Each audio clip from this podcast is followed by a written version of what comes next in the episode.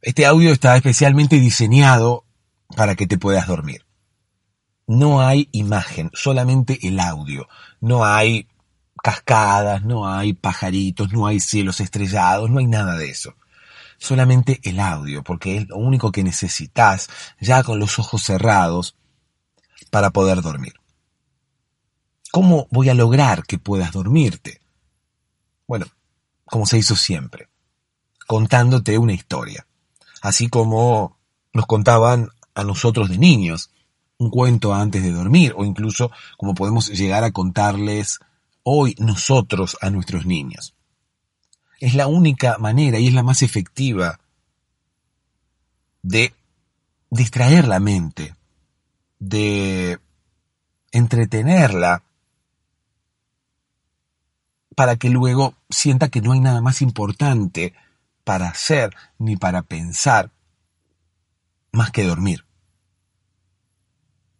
Así es como me vas a escuchar decir un montón de cosas que parece que no tuvieran sentido. Me vas a escuchar hablar de, de muchas cosas que quizás no tienen relación entre sí. Me vas a escuchar contar historias quizás disparatadas, delirantes, incluso cómicas la mayoría de las veces, risueñas para que puedas dormirte con una sonrisa. Pero no estoy loco. Incluso vas a escucharme dar muchas vueltas antes de contarte la historia, antes de comenzar con la historia. Pero está diseñado así. Es todo a propósito. Toda esa aparente desconexión, todo ese aparente delirio es justamente el que va a lograr distraer primero y luego aburrir tu mente para que te puedas dormir. ¿No me crees? Escúchame y comprobalo. Hola Sebastián, buenas tardes. Mi nombre es Iván y te mando este audio desde Barcelona. Quería primero de todo felicitarte por el podcast eh, de historias para dormir. Eh, empecé a escucharlo para distraer la cabeza y que me ayudara a conciliar el sueño y a día de hoy forma parte de mi rutina para, para irme a dormir. Me lo pongo todas las noches. Fíjate si forma parte de mi rutina que en los periodos de tiempo en los que no has colgado episodios a través del podcast eh, lo he echado de menos mirando si habían episodios nuevos y, bueno, eh, desde aquí te animo a que no lo dejes, a que continúes, mm, igual que me ayuda a mí, ayuda a mucha otra gente a conciliar el sueño, algo tan importante como dormir bien, lo cual Sebastián tiene mucho mérito. Así que agradecerte el tiempo que dedicas a, este podcast. Se nota que lo haces por porque te gusta, porque sabes que ayudas y, y te animo a que continúes así. Un abrazo muy fuerte de un fiel seguidor tuyo desde Barcelona. Chao. Hola, ¿cómo estás? Espero que ya estés en posición horizontal. Espero que ya estés con los ojos cerrados. Espero que ya estés en Barcelona como Iván, ¿no? Puede ser que estés en Barcelona, serías un eh, agraciado si estás en Barcelona. Bueno, cosa que las personas que viven en Barcelona no lo saben, ¿no? que son, eh, eh, como quien dice, agraciadas. ¿Por qué digo yo agraciadas? Bueno, porque Barcelona es una ciudad bellísima que no me ha tocado conocer todavía.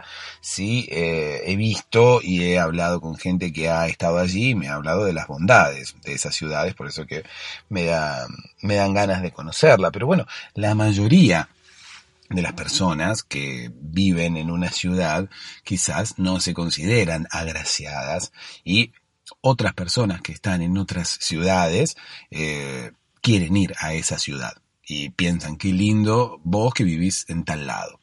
Y muchas veces uno no se da cuenta de lo que tiene, ¿no? Mucho no se, no se da cuenta de la cantidad de personas que querrían venir a tu ciudad, que, que querrían eh, estar donde vos estás o incluso tener lo que vos tenés. Y no estoy hablando solamente de cosas materiales, estoy hablando de, eh, qué sé yo, salud, por ejemplo, eh, no sé, una pareja, eh, no sé, felicidad, amor, ¿sí? familia, hay un montón de cosas que uno tiene y que no las valora porque siempre está persiguiendo eh, lo material. Pero bueno, independientemente de eso, eh, muchas veces el lugar donde estamos es envidiado, entre comillas, sanamente por otras personas. Yo no envidio a Iván y, o sea, me gustaría ir a Barcelona, sí, pero no es que envidio la ciudad donde vive, porque ni siquiera la conozco por lo tanto no podría eh, querer vivir donde vive Iván. Eh, pero sí, hay muchas personas que, yo, por ejemplo, Iván, eh, seguramente debe saber que Barcelona es una ciudad preciosa, pero no debe disfrutarla como la disfruta un turista, por ejemplo. Porque son cosas obvias. Uno está viviendo en un lugar y no la ve con ojos de turista. Uno al fin y al cabo, siempre de todo lo suyo verá el vaso medio vacío. Uno siempre de todo lo suyo verá eh, lo malo y eh, está en nosotros, como quien dice, cambiar y empezar a ver lo bueno. Uno cuando vive en una ciudad, bueno, obviamente, ¿no? siempre tiene eh, siempre ve, no sé, el desorden, el, el, caos de tránsito, eh, bueno, a no ser que viva en ciudades en donde no hay caos de tránsito, no, obviamente, pero bueno, estoy dando un ejemplo. Eh, déjame terminar, por favor. Eh, uno siempre ve, qué sé yo, eh, la suciedad, uno siempre ve, eh, no sé, los gobernantes corruptos, eh, uno siempre ve la gente que quizás es, no sé, eh, que, que, tiene mal carácter o que anda demasiado alterada, eh, no sé, cosas que me imagino que pueden suceder en Barcelona como eh, suceden en las grandes ciudades del mundo, ¿no? Pero bueno, todos los que ven a Barcelona como con ojos de turista, así como cualquier otra ciudad, eh, yo, ciudades de Chile, ciudades de Colombia, ciudades de Perú, ciudades de México, eh, con todos los eh, oyentes que nos han enviado audios y con los que hemos hablado, entre comillas, aquí a través del podcast, ocurre lo mismo, ¿no? Con ciudades de todos los países. Aquellas personas que quieren ir o que les gustaría viajar y conocer esa ciudad, eh, la miran con ojos de turista y con ojos de persona que no ha ido todavía o persona que no vive allí. Por lo tanto, quisiera volver y quisiera disfrutar de lo que quizás los residentes disfrutan todo el tiempo. Entonces, los residentes ya están acostumbrados a ello y dejan de prestarle atención. Uno empieza a prestarle atención a otras cosas. Por ejemplo, yo eh, cada vez que salgo de mi casa eh, tomo una calle que es paralela al mar, o sea, es como una especie de costanera. Y todos los días eh, veo el mar, cuando voy y vuelvo casi de cualquier lado, te diría. Muchas personas con las que he compartido eh, automóvil o lo que fuera, yendo y volviendo a mi casa, por ejemplo, empiezan a ver el mar y hablan como de las bondades del mar, qué lindo, el paisaje, eh, eh, no sé, un montón de, de, elogios, ¿no? Hacia el mar. Y yo no me doy cuenta que yo lo tengo todos los días a ese paisaje. Hay gente que vive en otros lados de la ciudad y no tiene ese paisaje todos los días. Y yo que lo tengo quizás no le presto atención. Bueno, así pasa en general. No, estoy criticando a Iván, ni mucho menos, a quien le mando un abrazo grande, pero eh, se me ocurrió esta reflexión cuando empecé a hablar y, y empecé a hablar de que quizás eh, uno quiera estar en Barcelona, así como quiere estar en muchos lugares del mundo, pero muchos lugares del mundo que quizás no son el que uno está. Y quizás tendríamos que replantearnos, y no voy a empezar por la moraleja, porque parece que estuviera empezando al revés, ¿no? Y, y estuviera diciendo la moraleja al inicio, pero muchas veces uno no se da cuenta de lo que tiene y lo que tiene también tiene que ver con el lugar donde vive o el lugar en que le ha tocado vivir. E incluso si ahondamos todavía más, podríamos hablar de los beneficios que tiene cada uno de los lugares donde vivimos, por más que, que no tenga ningún atractivo turístico, por más que no tenga eh, ningún paisaje soñado por el resto del mundo. Tenemos incluso beneficios que hay otras personas que no tienen y esas otras personas quizás estén deseando esos beneficios. Por lo tanto, es bueno de vez en cuando analizar, mirar el vaso medio lleno y darnos cuenta de todo lo que tenemos. Ese es un paso para, para ser un poco más feliz. Darnos cuenta de que quizás no nos falta tanto como pensamos. Más allá de todo esto, vamos a mandarle un abrazo muy grande a Iván, que nos escucha desde España. Yo sé que hay mucha gente que escucha desde España, pero no deja de sorprenderme y no deja de tampoco darme una felicidad que me puedan escuchar eh, desde tan lejos, ¿no? Porque esto es algo primero que ocurre solamente gracias a Internet.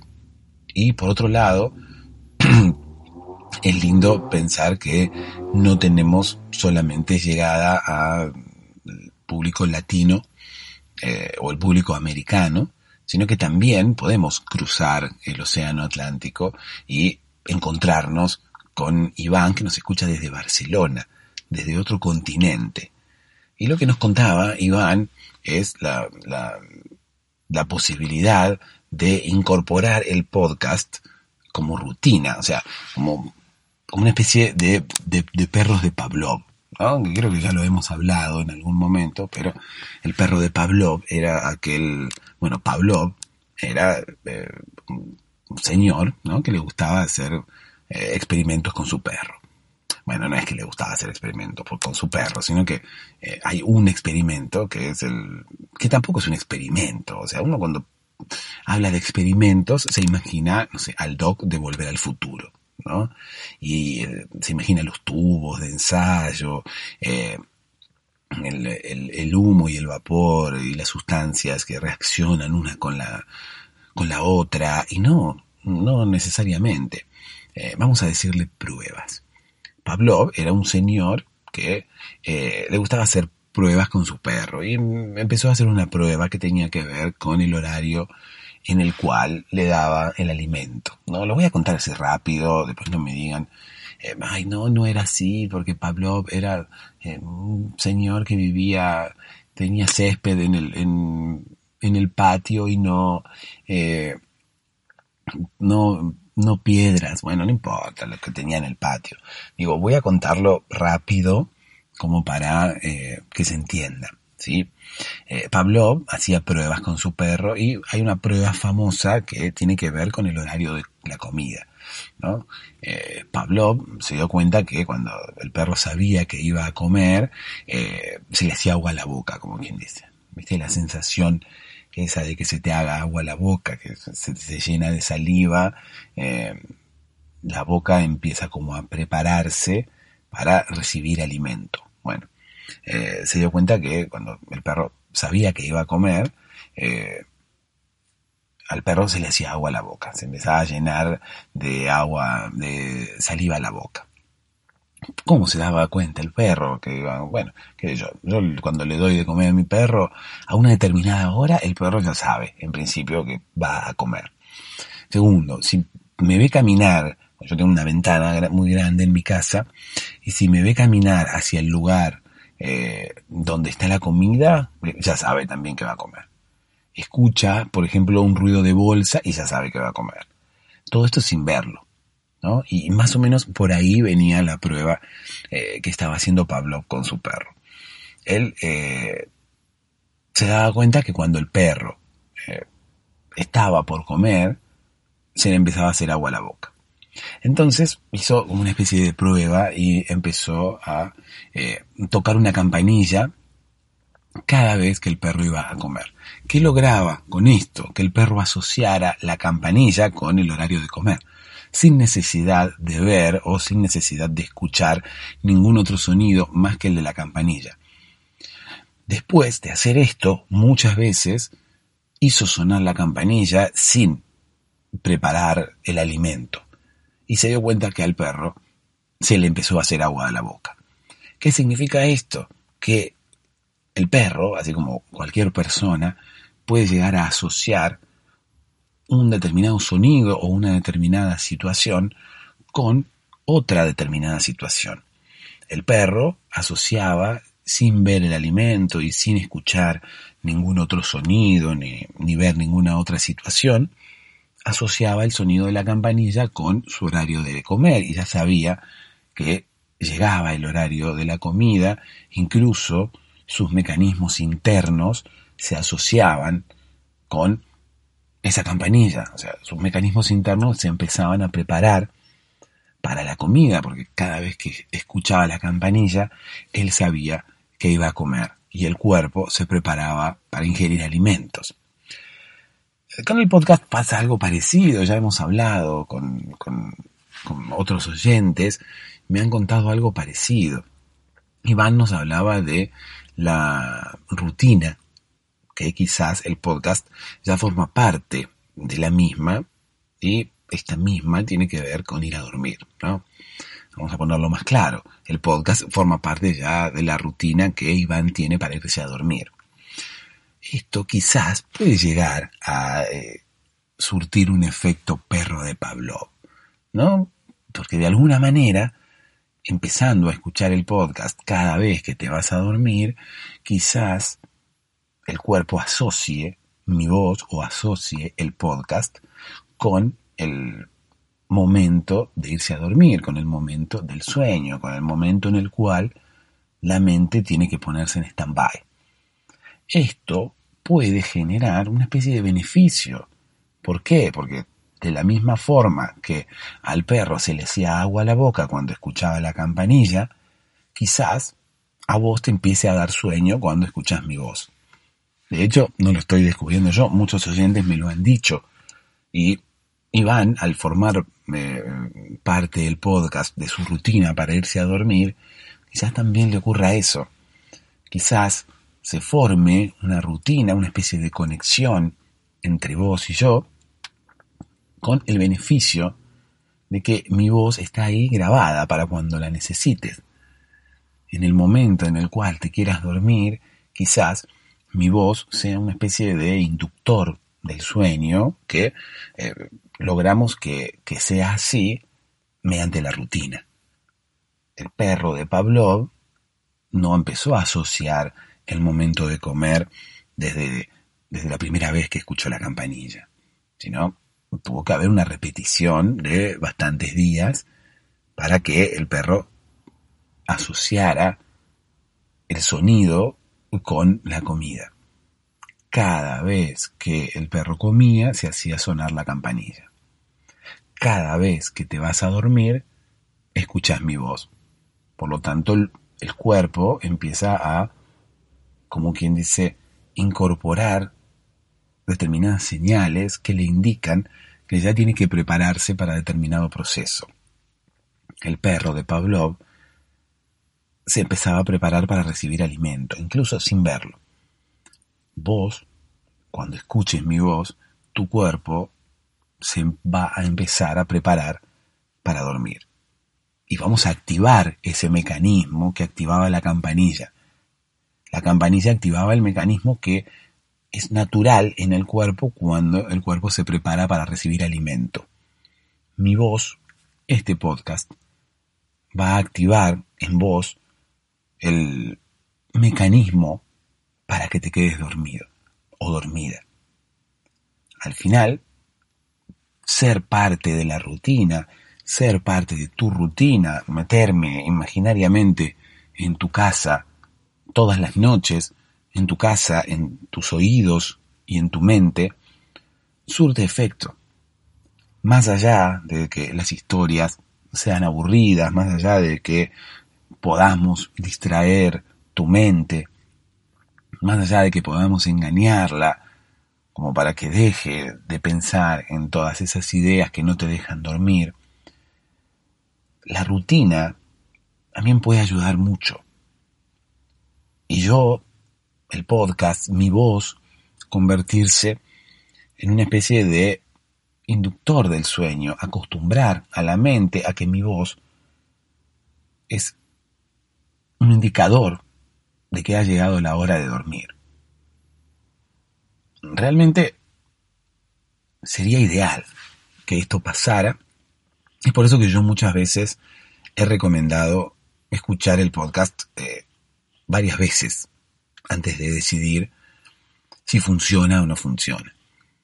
¿Por qué? Porque justamente para lograr ese acostumbramiento y, y, esa y esa especie de inducción, esa especie de asociación entre un evento y el otro, hay que hacerlo varias veces. Reitero lo que dije hace un ratito, el perro de Pavlov no asoció la campanilla con la comida de la primera vez. Tuvo que repetirse muchas veces para que el cuerpo interpretara, la mente interpretara que cada vez que sonaba la campanilla venía la comida.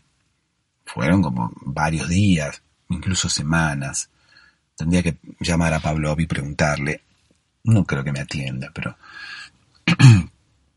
fue un tiempo considerable en el cual estuvo acostumbrándose la mente del perro a que la campanilla indicaba comida o la campanilla sonaba al momento de comer.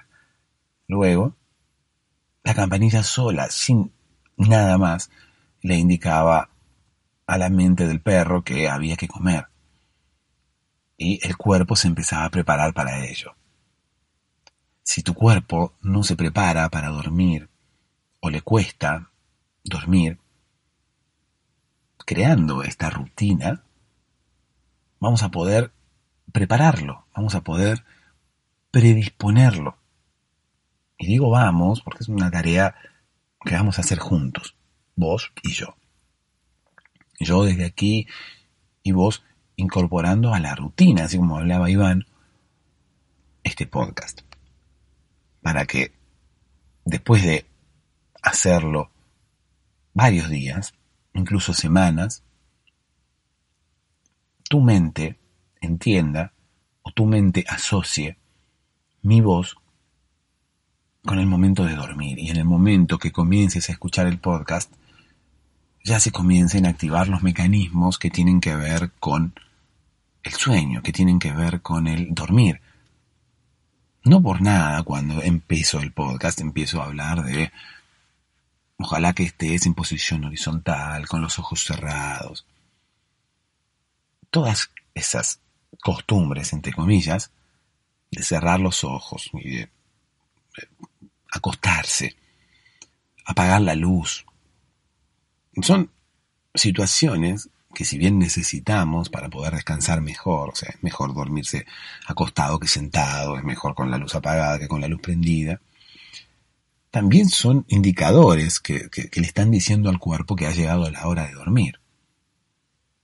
Por algo, a los niños se les apaga la luz y se, se les genera un ambiente tranquilo para que su mente entienda que ha llegado la hora de dormir y comience a activar en el cuerpo los mecanismos para que el sueño llegue. Realmente sería ideal que te pasara lo que le pasaba al perro de Pavlov. No que ahora mismo se te haga agua a la boca, sino que puedas asociar algo con el momento del sueño. Y de esa manera activar quizás a discreción el sueño en tu vida. Quizás puedas tener una alternativa para poder dormirte cuando quieras y en donde quieras. Quizás puedas tener un botón de activación para el sueño lo mismo que antes te costaba tanto, lo mismo que quizás te sigue costando, pero que a partir de ahora quizás te cueste menos. Quizás a partir de ahora hayas encontrado una solución mágica que al fin y al cabo no es tan mágica, sino que hablamos de un proceso mental habitual en los seres vivos. Imagínate que Pavlov lo había, lo probó, y de hecho ese experimento se, se volvió famoso, lo probó con su perro. Imagínate lo que puede, cómo puede funcionar en un ser humano. Un ser humano, una persona racional, que quizás pueda activar mecanismos a discreción, como si tuviéramos un botón rojo como para poder activar el sueño. Digo el sueño como cualquier otra cosa, pasa que ahora estamos activando el sueño por una cuestión de, de que el podcast lo hago para ello. Y ahora mismo vos estás intentando dormir. Pero quizás podemos utilizar el mecanismo perro de Pavlov para lo que querramos. Y de alguna manera gobernar mejor nuestro cuerpo y no dejar que nuestra mente haga lo que quiera cuando quiera. Yo creo que la mejor solución para tener el control de nuestro cuerpo y de nuestra mente tiene que ver con la alimentación previa, tiene que ver con lo que nosotros incorporemos, tiene que ver con lo que le demos de comer a nuestra mente. Obviamente que va a tener que ver también con lo que le demos de comer a nuestro cuerpo, pero lo que le demos de comer a nuestra mente es una especie de metáfora. Lo que le demos de comer a nuestra mente será lo que incorporemos, será lo que consumamos a nivel mental, lo que vayamos a leer, lo que vayamos a mirar en televisión, lo que vayamos a leer y a mirar en internet, eh, las personas con las que nos relacionemos, lo que decidamos hacer durante el día, cada una de esas cosas van a definir nuestra sanidad mental, así como las cosas que incorporamos a nuestro cuerpo definirán nuestra sanidad corporal. O sea, nosotros comemos determinados alimentos sanos, obviamente lo, lo que va a ocurrir en la mayoría de los casos será que tendremos un cuerpo sano. Con la mente pasa igual. A la mente tenemos que incorporar la información sana. De esa forma, en el futuro, la mente va a tomar todas esas informaciones que nosotros le hemos incorporado para tomar decisiones. Si nosotros, que todavía estamos a tiempo de hacerlo, o de comenzar a hacerlo, empezamos a incorporar información de la buena, el día de mañana quizás no haya psicólogos. Y no digo que no es nada en contra de los psicólogos, no, obviamente, pero digo, el día de mañana quizás eh, es una utopía, ¿no? Eh, no es algo que quizás se pueda concretar fácticamente, que quizás vaya a ocurrir en la realidad, pero estoy exagerando para que puedas entender a qué me refiero. Quizás haya más gente que pueda controlar su mente y no tenga tantos desórdenes que no le permitan estar bien. ¿Se entiende?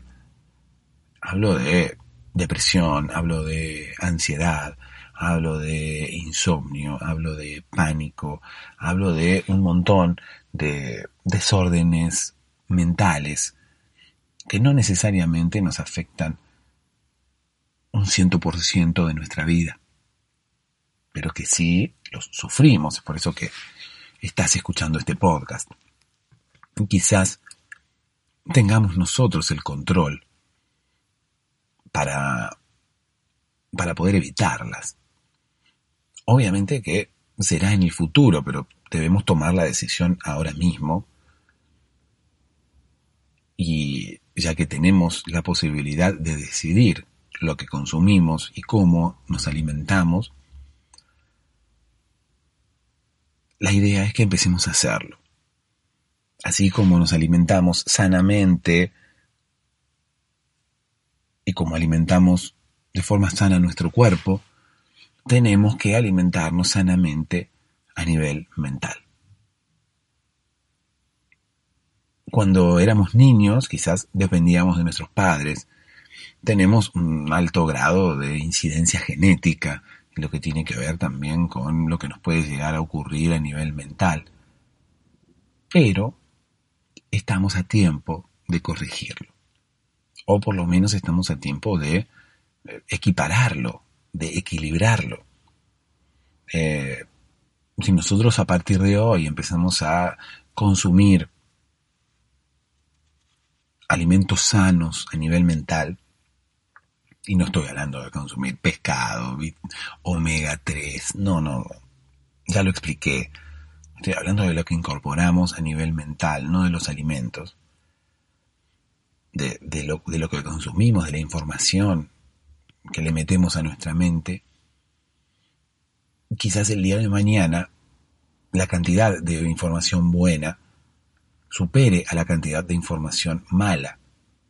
Por lo tanto, la mente utilizará más información buena, porque tiene más de ella. Imagínate que si tenés eh, más helado de dulce de leche que de vainilla, indefectiblemente vas a terminar comiendo más helado de dulce de leche que de vainilla. Eh, a no ser que no te guste el, el dulce de leche y comas todo de vainilla. Pero si te gustan los dos, si podés comer de cualquier helado que tengas en tu casa y tenés más de vainilla que de dulce de leche, o al revés, tenés más de dulce de leche que de vainilla, vas a terminar comiendo más de dulce de leche. Porque hay más. Con la mente pasa lo mismo. Si hay más información buena, la mente va a decidir utilizar más información buena que mala para tomar decisiones. Y de esa forma vamos a estar mucho más tranquilos y mucho más felices en el futuro. Bueno, es muy tarde ya. Déjame recordarte que en patreon.com barra podcast para dormirse hay más episodios y además tenés la posibilidad de colaborar con el podcast para que podamos seguir online, para que podamos seguir ayudándote, porque Iván hablaba de ello, ¿no? De la ayuda que el podcast le brinda. Y que ojalá podamos seguir haciéndolo y ayudando a más gente como lo venimos haciendo. Y digo venimos porque yo solo no hago esto. Si no fuera porque vos estás ahí del otro lado, eh, no tendría sentido hacer este podcast. Así que siempre lo pienso como algo plural. Más allá de eso, en patreon.com barra podcast para dormirse, allí se pueden suscribir y pueden ayudar de forma económica para que este podcast continúe, ¿no? Así como decía Iván, que ojalá que podamos seguir haciéndolo. Bueno, para eso, obviamente, la idea es poder crecer, ¿no? Y eh, si querés aportar tu colaboración, estamos allí en patreon.com barra podcast para dormirse. Eh, en compensación, o por lo menos como recompensa, eh, vas a tener varios episodios más. Voy a hacer episodios solamente de historias, sin, sin introducción. Eh, algunos episodios que van a ser continuación de los episodios que ya están publicados. Eh, algunas historias que han quedado colgadas. Viste que muchas veces empiezo a contar una historia y como que termino contando otra empiezo a contar una y me voy de tema y termino contando otra. Bueno, esas historias que han quedado colgadas también. Tengo la idea de, de continuarlas allí en patreon.com barra podcast para dormirse. Así que todos aquellos que quieran colaborar con este podcast pueden hacerlo allí. patreon.com barra podcast para dormirse. Déjame que te cuente una historia. Esta es la historia de la persona que no se daba cuenta de lo que tenía. ¿No? Que podemos ser cualquiera de nosotros. Porque como hablábamos al principio, muchas veces no nos ponemos a ver el vaso medio lleno y muchas veces no nos damos cuenta de lo que tenemos. Muchas veces no, no sabemos o no prestamos atención a todas las cosas que nos rodean. Y no necesariamente estoy hablando de cosas materiales, ¿sí? Estoy hablando de quizás cosas un poco más espirituales, más que tienen que ver con cosas que quizás no forman parte de mm, nuestra rutina de atención diaria. ¿Qué significa esto? Bueno, como te comentaba al principio, un paisaje, eh, un lugar donde te haya tocado vivir o donde hayas podido elegir vivir, gente con la que te rodeas, o sea, hay un montón de cosas que eh, uno tiene pero no se da cuenta que tiene. Bueno, lo mismo le ocurría al protagonista de esta historia, era el hombre que no sabía lo que tenía. Pero este hombre no sabía lo que tenía por el desorden que tenía en su casa. ¿Sí? No era una cuestión espiritual, sino que era una cuestión más que nada material. Y no material que tenga que ver con las compras, sino digo material porque era una cuestión física. Y no digo física porque tenga que ver con su cuerpo, sino que era una cuestión palpable, era una cuestión real. Por Dios, no sé cómo explicarme. El tipo tenía todo desordenado en la casa, por lo tanto, había perdido la cuenta de las cosas que tenía. Esto lo llevaba a tener varias cosas de cada una. Por ejemplo, él tenía tres cafeteras. ¿Por qué tenía tres cafeteras? Bueno, porque justamente como tenía la casa muy desordenada, no sabía lo que tenía y cada vez que quería prepararse un café no estaba la cafetera. Tenía tal desorden que se olvidaba dónde dejaba la cafetera, no sabía dónde estaba la cafetera, por lo tanto lo que hacía este hombre era ir y comprarse otra cafetera. ¿Por qué se compraba una cafetera si ya tenía? Te preguntarás tú. Bueno, justamente porque no sabía lo que tenía. Era tal el desorden que él ya no sabía si tenía una cafetera o no. Este hombre tampoco sabía si tenía heladera. Imagínate el desorden que tenía, que no sabía si tenía heladera. ¿Por qué? Porque quizás la heladera estaba bajo una pila gigante de ropa. Por lo tanto, este hombre una vez fue a querer sacar algo de la heladera y no encontró la heladera. Lo único que pudo hacer, lo único que se le ocurrió es ir a comprar una heladera nueva. O sea, tenía dos heladeras, pero una la tenía bajo una pila de ropa y él no sabía que tenía heladera. O sea, tal era el desorden que tenía en su casa que se había mareado de tal forma que no sabía lo que tenía. Ya no sabía si tenía heladera o no tenía heladera. No era cuestión tampoco de la cantidad, porque él si decidía comprar una heladera nueva era porque él pensaba que no tenía heladera. ¿Por qué? imagínate, entrar a tu casa, empezar a buscar la heladera y no encontrarla. Y de esa forma empiezas a dudar, ¿no? Empiezas a dudar y decís, ¿tendré heladera o no tendré heladera? Empiezas a querer recordar y nuestra protagonista del día de hoy, el señor Olvidadizo, ¿sí? Porque ese era el apellido, ¿sí? El apellido del señor Olvidadizo, se llamaba José Olvidadizo. En realidad no se llamaba José Olvidadizo, sino que era un apellido compuesto, ¿sí? Se llamaba José Olvidadizo, ¿sí? Olvi era su primer apellido y Dadizo era el apellido de su madre, ¿no? Tenía un apellido compuesto.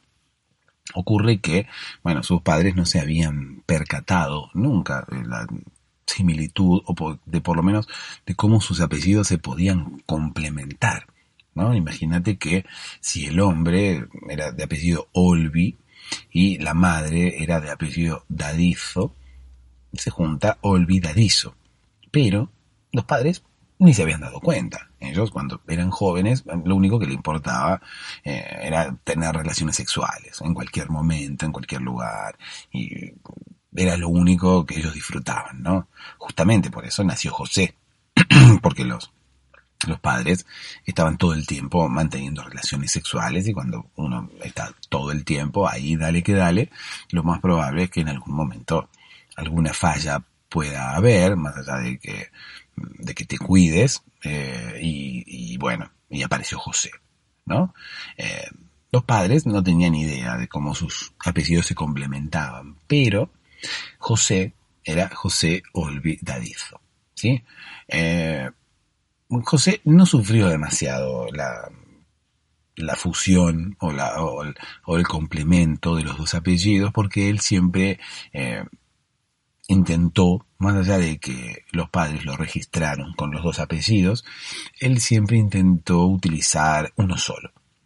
Él sí se dio cuenta inmediatamente cuando tuvo uso de razón, tomó su DNI y leyó José Olvidadizo y en principio no entendía si era una broma o, qué era lo que había pasado, pero luego averiguó que, bueno, el nombre del apellido de su madre era Dadizo, porque su madre era española, así como Iván.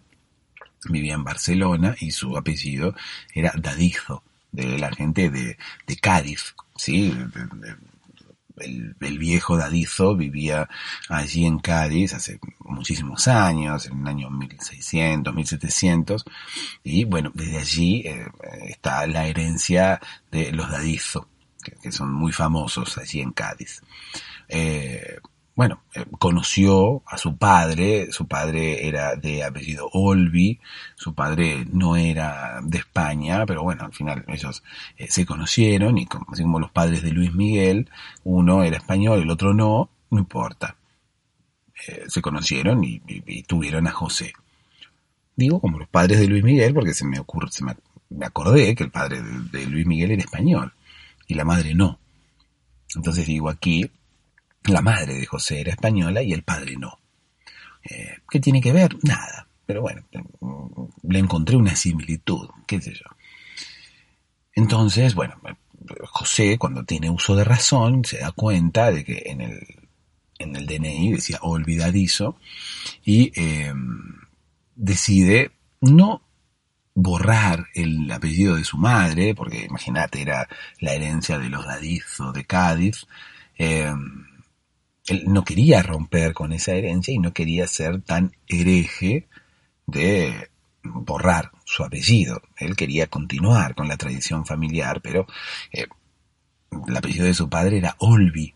Por lo tanto, no quería eh, ser fruto de las burlas, eh, si es que el árbol de las burlas en algún momento ha dado fruto, pero bueno, él no quería ser blanco de las burlas, mejor dicho, ¿sí? no, no fruto de las burlas, porque fruto de las burlas puede ocurrir otra cosa.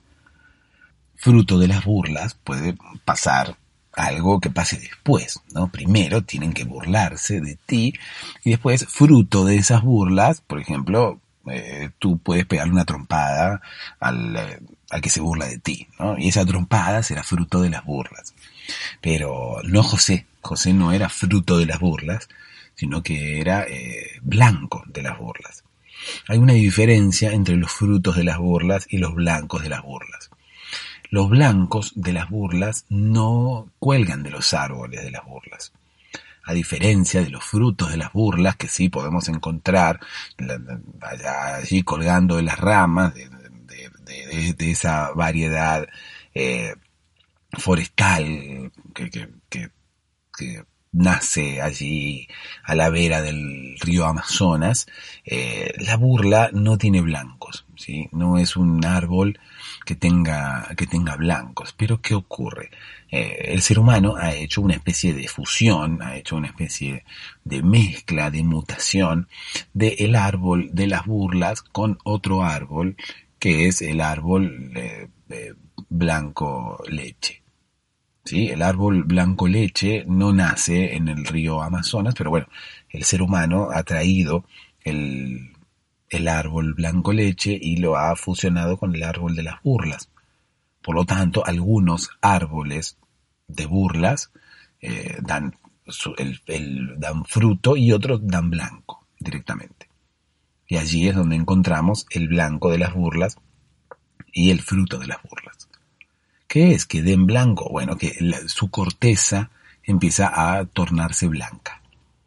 Uno habitualmente ve, eh, qué sé yo, cortezas de forma marrón, ¿no? De color marrón en realidad. Si existiera la forma marrón, bueno, sería una equivocación en mi, en mi parlamento, ¿verdad? No, no, no existe la forma marrón. Pero uno ve las cortezas de los árboles de forma marrón. Bueno, estas cortezas de, esta mutación que habían hecho allí a, la vera del río Amazonas, eh, lograba que, así como Michael Jackson, eh, los árboles tuvieran manchas blancas. En la corteza, que habitualmente es marrón, eh, los árboles empezaban a tener manchas blancas. Y ocurría lo mismo que Michael Jackson. Michael Jackson tenía su corteza de color marrón y eh, le empezaron a aparecer manchas blancas a causa del vitiligo. Eh, después del vitiligo, bueno, lo que hizo Michael Jackson fue, dijo, para tener manchas blancas y parecer una vaca, directamente vamos a blanquearnos todo. Entonces, bueno, eso fue lo que hizo, ¿no? Pero bueno, eh, el árbol, este, a causa de esa mutación, empezaba a tener una especie de manchas blancas en su corteza. Y es por eso que luego lo bautizaron el árbol Michael Jackson, ¿no? Justamente porque era marrón, así del mismo color que era Michael Jackson al principio, y había empezado a tener eh, manchas blancas, como empezó a tener Michael Jackson, ¿sí? Entonces, bueno, el árbol Michael Jackson era un árbol, era un árbol de las burlas, ¿sí? Entonces, justamente allí, esas manchas blancas que habían logrado que el árbol se llamase Michael Jackson, esas manchas blancas eh, dieron lugar a eh, ser llamadas el blanco de las burlas, ¿sí? El blanco de las burlas eran esos blancos eh, esos como, como agujeros en la corteza de color blanco que se que aparecían ¿no? a raíz de esta mutación entre dos árboles, la burla y el blanco leche. El, en los blancos de las burlas eran, eh, no sé, típicos de la vera del río Amazonas. En otros lados, las burlas no tenían esos, esos blancos, no tenían esas manchas, ¿sí? Que tenía allí el, el árbol Michael Jackson. Ocurre que, como eh, el río Amazonas está allí en el medio de la selva y quizás es tan inaccesible para el hombre, eh, el árbol Michael Jackson se mantiene todavía casi en un ambiente salvaje, ¿no? Y por suerte se mantiene en un ambiente salvaje porque, claro, si el hombre anduviera allí, y esperemos que tarde mucho en llegar, eh, el árbol Michael Jackson quizás llamaría su atención y eh, el hombre se vería tentado a eh, llevarse un, un, gajo o a llevarlo hacia otro lado de la tierra y el árbol Michael Jackson empezaría a crecer en muchos lugares, causando estupor ¿no? En toda la gente que empezaría a ver árboles eh, marrones con manchas blancas y no entendería qué es lo que ocurre. Obviamente habría gente que eh, se entregaría al pánico, ya que pensaría que eh, está llegando el fin del mundo, porque claro, si uno ve manchas blancas en los árboles, lo único que puede llegar a pensar es que viene el fin del mundo. Entonces, claro, esto generaría un caos a nivel mundial, toda la gente saldría a la calle a saquear y demás. Por lo tanto, bueno, eh, menos mal que el árbol Michael Jackson todavía se mantiene ahí en un, en un lugar salvaje. Bueno, pero sigamos con la historia de José Olvidadizo. ¿Sí? José Olvidadizo, para no ser blanco de burlas y que después, fruto de las burlas, él le pegara una trompada a cualquiera de sus, de sus agresores, eh, no usaba su segundo nombre. Lo utilizaba sola, su segundo apellido, mejor dicho. Lo utilizaba solamente en ocasión de eh, tener que usar su identificación. ¿no? Cuando iba al médico le pedían su identificación y le decían José Olvidadizo. Eh, sí, no, Olvi, José Olvi. Eh, pero aquí dice olvidadizo, decía. bueno, yo me tenía que eh, andar sobornando secretarias de médicos como para que la gente no, no se enterara que su doble apellido era olvidadizo.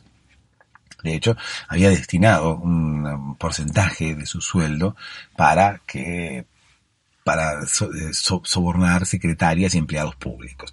¿Sí? O sea, cada vez que él tenía que usar su DNI para hacer algún tipo de trámite, llegaba a la oficina, le tomaban el DNI, sí, que al DNI, por favor, sí, ¿qué tal? José Olvidadizo. No, no, Olvi, por favor. Pero aquí dice Olvidadizo, decía la, la gente, ¿no?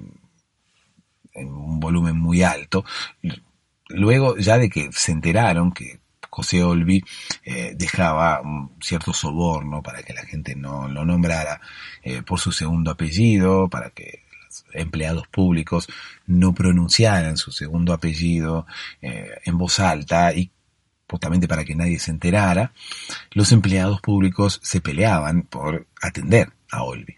Justamente porque sabían que Olvi les iba a dejar una, una dádiva, iba a efectuar una especie de colaboración, una especie de soborno en realidad en formato de colaboración para que el empleado no dijera su segundo apellido en voz alta. Por lo tanto, bueno, los empleados eh, públicos, cada vez que Olvi llegaba a hacer algún trámite, Olvi era muy conocido ya en su ciudad. Eh, muchas personas de las oficinas públicas eh, se habían hecho, habían hecho una diferencia bastante importante monetaria atendiendo al señor José Olvi. Obviamente, era muy conocido en el pueblo porque sabían que él siempre le, daba dinero a las personas para que no pronunciaran su segundo apellido en voz alta. Entonces, claro, todo el mundo lo conocía. Los empleados públicos lo esperaban pasaban muchas veces eh, semanas y semanas en las que eh, José no aparecía por ninguna oficina pública.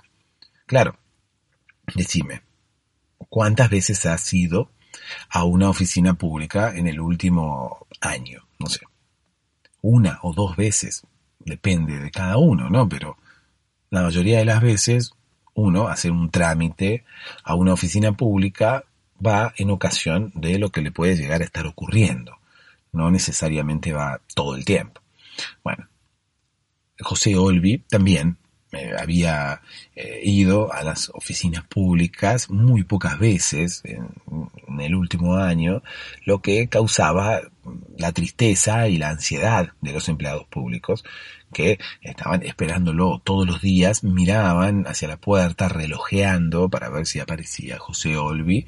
De hecho, eh, todas las otras personas que llegaban eran atendidas de forma muy mala, de forma muy despectiva. ¿Por qué? Porque en realidad las personas que trabajaban allí estaban esperando a Olvi y Olvi no aparecía. ¿Por qué lo esperaban a Olvi? Bueno, justamente porque Olvi les dejaba dinero eh, para que no pronunciaran su apellido en voz alta. Y los empleados públicos y las secretarias de los médicos sabían esto y obviamente que lo hacían a propósito. Eh, por eso es que esperaban a Olvi para que llegara a hacer un trámite a la oficina pública y poder hacerse de ese dinero extra, eh, de, alguna manera extorsionando a Olvi, ¿no? Porque, bueno, después de un tiempo ya llegó un momento en el cual Olvi directamente llegaba y deslizaba un sobre con dinero eh, sobre la mesa para el empleado al cual le tocara atenderlo, ¿no? Porque ya sabía que le iban a hacer eso, iban a intentar decir su segundo apellido en voz alta y eh, como él quería evitarlo, ya directamente entraba con el sobre preparado, con el sobre de dinero preparado. Entraba, se acercaba al mostrador, deslizaba el dinero mm, dirección al empleado y de esa forma ya se aseguraba que su segundo apellido iba a quedar en el anonimato. ¿no? Lo mismo que hacía con los empleados públicos, hacía con las secretarias de los médicos. Ocurre que, bueno, así como a la oficina pública, al médico, José Olvi, que era una persona muy sana, eh, no había concurrido casi en el último año y las secretarias de los médicos también lo esperaban, ansiosas. Todos los otros pacientes eran atendidos de forma despectiva, ¿Por qué? Porque las secretarias estaban esperando a Olvi, no querían atender a ningún otro paciente. Los empleados públicos no querían atender a ningún otro eh, ciudadano. Querían atender a Olvi. Allí, a partir de allí, es que eh, eh, los empleados públicos y las secretarias de los médicos nos atienden de forma despectiva. Antes de Olvi, los empleados públicos y, las secretarias de los médicos eran personas muy amables, muy atentas, no hacían esperar eh, a, la gente que iba, tanto a los ciudadanos como a los pacientes, no los hacían esperar.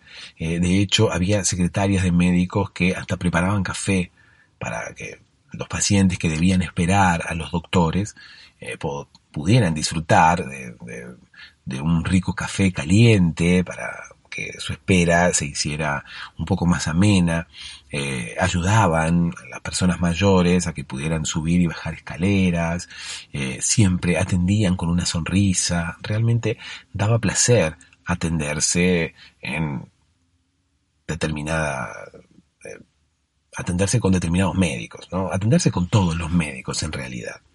Daba placer atenderse con los médicos en esa ciudad porque todas las eh, secretarias eran muy amables. Lo mismo ocurría con los empleados públicos, eran todos muy amables, eh, preparaban café, ayudaban a las personas mayores, eh, realmente daba también placer ir a hacer un trámite a la oficina pública en esta ciudad donde vivía José. Todo cambió a partir de su llegada cuando él empezó a hacerse un poco más grande y empezó a hacer trámites y empezó a atenderse en el médico de forma personal, sin necesidad de que lo llevaran los padres, todo cambió.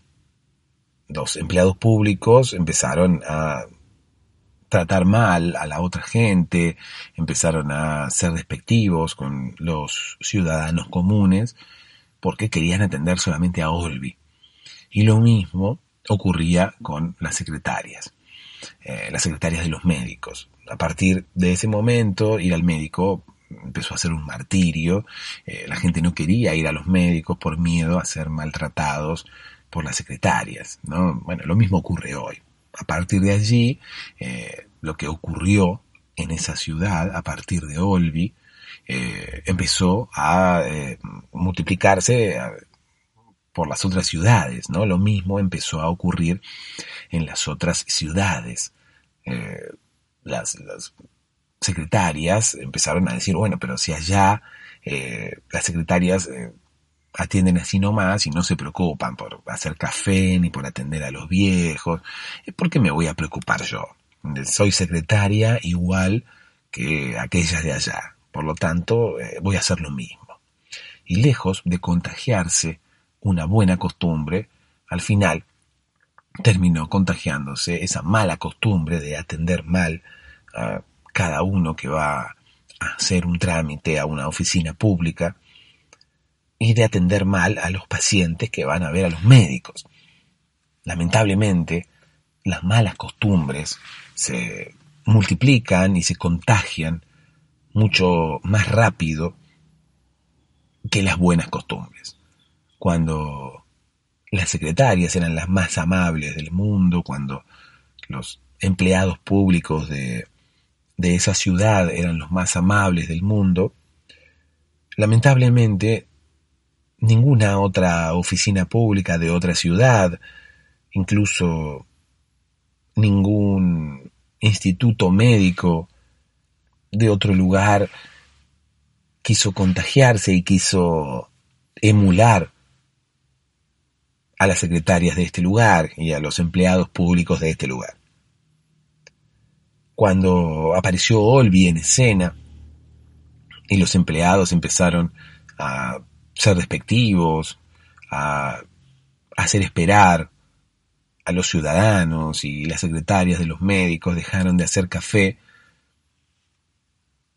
todos sus colegas de otras ciudades se contagiaron de esas malas costumbres y hoy en día tenemos lo que ocurre, ¿no? Habitualmente, que es que cuando vamos a hacer un trámite a una oficina pública nos atienden mal o nos tratan mal y, también ocurre lo mismo con las secretarias de los médicos. Por suerte, todavía quedan personas que no se han dejado corromper. Por suerte todavía quedan personas que no esperan a Olvi y que siguen haciendo su trabajo de la misma forma que antes. Es por eso que no vamos a generalizar ni mucho menos. No todos los empleados públicos atienden mal y no todas las secretarias de los médicos atienden mal. Todavía hay secretarias de médicos que preparan café, que atienden con una sonrisa y que ayudan a sus mayores. Todavía hay empleados públicos que ayudan a las personas que van a hacer trámites, que tienen paciencia para atender a las personas mayores y que intentan ser lo más eficientes posible para que aquellos ciudadanos que están allí para hacer un trámite tengan que esperar la menor cantidad de tiempo posible. Todavía hay secretarias que no esperan a Olvi, todavía hay empleados públicos que más allá de los olvis que puedan existir, siguen haciendo su tarea como antes. Ojalá ellos puedan contagiar a los demás y todos, en general, podamos ser un poco más amables. Creo que la moraleja de esta historia está muy clara. Es mejor contagiarse de las buenas costumbres y no de las malas. Más allá de, de lo que uno pueda pensar, ¿no? Porque habitualmente las malas costumbres terminan siendo como las mejores desde, desde chicos, que se, como que se valora más a la persona rebelde y a los chicos malos que a los buenos. También las malas costumbres, por lo menos en lo que tiene que ver con el trabajo, se asocian con poder pasarla un poco mejor, ¿no? Dejar esperando a las personas que van a hacer un trámite se asocia con bueno, no tener que trabajar tanto, trabajar más lento, se asocia con, bueno, no tener que gastar tanta energía. Quizás lo mejor sea que todos trabajemos un poco mejor. Quizás lo mejor sea que todos gastemos un poco más de energía en pos de la felicidad del otro, o quizás en pos de colaborar con el otro, porque de alguna manera también eso que nosotros damos, vamos a terminar recibiéndolo. Quizás en algún momento, de hecho, ocurre, los empleados públicos tendrán que ir a hacer un trámite a alguna oficina pública. Las secretarias de los médicos quizás tendrán que ir a hacer un trámite quizás a otro médico o tendrán que ir a atenderse con otro médico. Allí, bueno, recibirán una dosis de su propia medicina. Pero, reitero lo que dije hace un ratito, todavía quedan buenas personas, todavía quedan empleados públicos que atienden bien y secretarias de médicos que preparan café. Ojalá, cuando una secretaria tenga que ir a atenderse con otro médico, sea atendida por esta otra secretaria que todavía prepara café. Ojalá cuando algún empleado público le toque ir a hacer un trámite a otra oficina pública, sea atendido por uno de estos empleados que todavía quedan, que hacen su tarea de forma eficiente, lo atienden bien y no lo dejan esperando tanto tiempo. Quizás todas estas personas que se contagiaron para mal, quizás puedan volver a contagiarse, quizás puedan ser influenciadas para bien por todas estas personas buenas que todavía quedan. Todas estas personas que no esperan a Olvi, sino que atienden bien a cualquiera, porque saben que en el futuro ellos van a poder estar del otro lado. Ellos quizás, a ellos quizás les toque estar del otro lado, pero incluso más allá de eso también. Intentemos hacer el bien, intentemos hacer las cosas bien, intentemos ser empáticos con el otro, por más que no vayamos a estar nunca en la situación del otro. O que por lo menos no pensemos que podamos llegar a estar en la situación del otro. Quizás es fácil ser empático pensando, bueno, esto me puede pasar a mí también. Pero yo creo que es todavía más valorable el hecho de ser empático con alguien que está atravesando una situación que quizás nosotros pensemos que nunca vamos a pasar. Es todavía, me parece, más valorable porque lejos de comportarnos bien, porque quizás en el futuro nosotros vamos a tener que estar del otro lado, entonces también nos va a gustar que se comporten bien con nosotros. Es todavía más lindo comportarse bien porque sí. No porque en el futuro yo quizás voy a estar de ese lado. Porque sí, porque me sale, porque quiero que la otra persona esté bien y quiero que sea bien atendida o lo que fuera. Pero ser empáticos más allá de nuestra conveniencia, porque de alguna manera ser empáticos pensando que nosotros podemos llegar a estar del otro lado en el futuro, es también una actitud un poco egoísta. Somos buenos nada más porque después queremos que sean buenos con nosotros. Seamos buenos porque sí. Punto. Si todos empezamos a ser buenos porque sí, en el futuro, obviamente, vamos a tener un mundo en el cual todas las personas van a ser buenas y nadie va a tener que preocuparse por nada. Nadie va a tener que estar pensando si viene Olvi, no viene Olvi. Vamos a ser igualmente cordiales con cualquiera. Ojalá estos empleados que todavía quedan nos contagien a todos. Dulces sueños.